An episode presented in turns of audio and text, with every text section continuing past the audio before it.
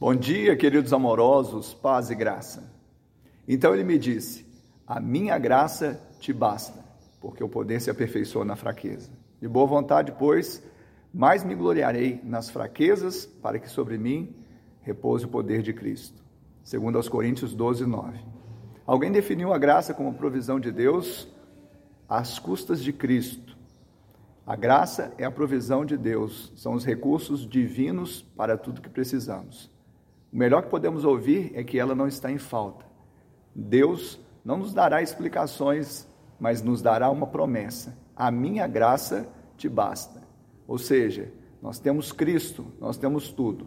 E se a graça não nos bastar, nada mais nos bastará. Você esteja imerso nessa graça e receba a provisão de Deus, em nome de Jesus.